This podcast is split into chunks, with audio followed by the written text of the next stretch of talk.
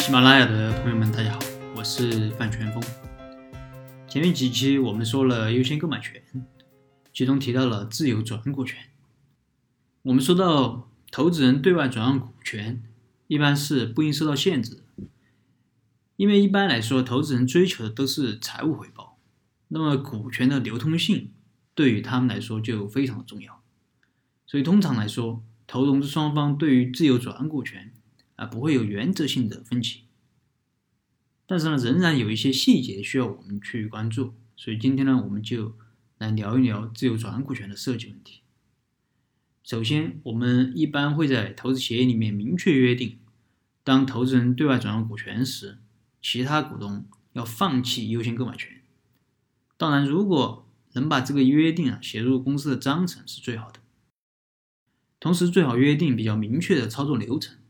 比如说，当投资人转股时，其他股东需要在多少日之内通过相关的股东会决议，并在多少日之内配合完成过户登记。约定的越详细，那么将来操作起来扯皮的地方就越少，也越具有可操作性。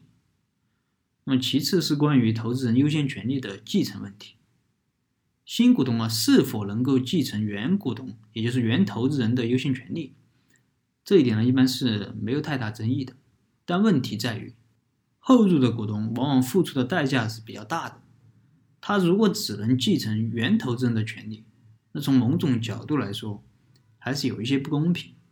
为什么这样说呢？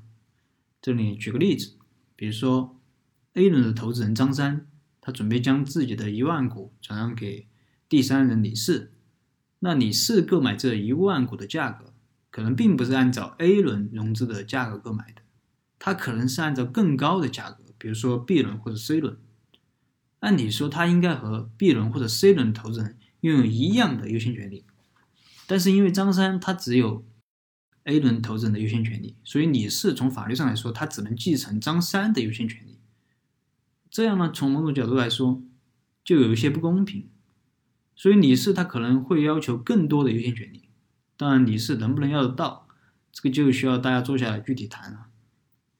这是关于自由转股权的设计问题。另外，自由转股是不是意味着不受任何限制呢？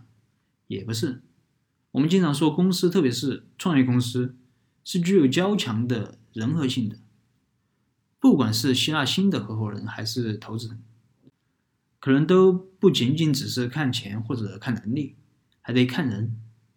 我愿意接受你的投资，除了你有钱之外，可能还是因为认可你的人品，不是说谁来投资我都会接受。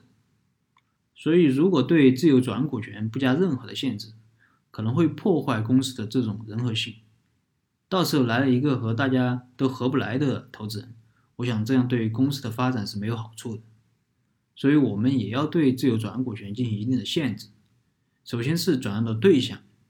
对于创业者来说，肯定是不能让投资人把这个股权转让给竞争对手。这个我相信不需要多说，大家都可以理解。那如何去确定这个竞争对手呢？主要还是从商业上的考虑。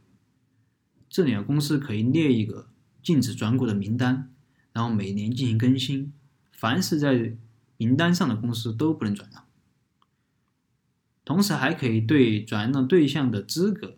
进行一定的约定，比如说受让股东，他必须是符合上市股上市公司合格投资人的要求，否则如果转让给一个不合格的投资人，他可能会对公司今后的上市有影响。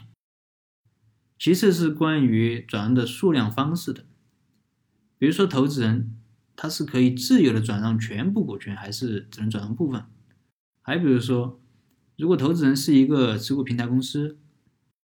我们如果只是限制了这个持股平台公司把股权转让给竞争对手，那可能出现的情况就会是，竞争对手虽然他不能直接购买这个投资人的股权，但他可以购买这个投资人母公司的股权。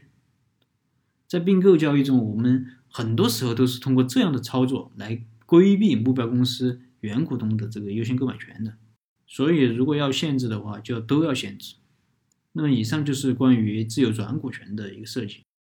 好了，今天的分享就到这儿。如果你有什么疑问，你可以添加我的微信或者给我留言，我们再深入的沟通交流。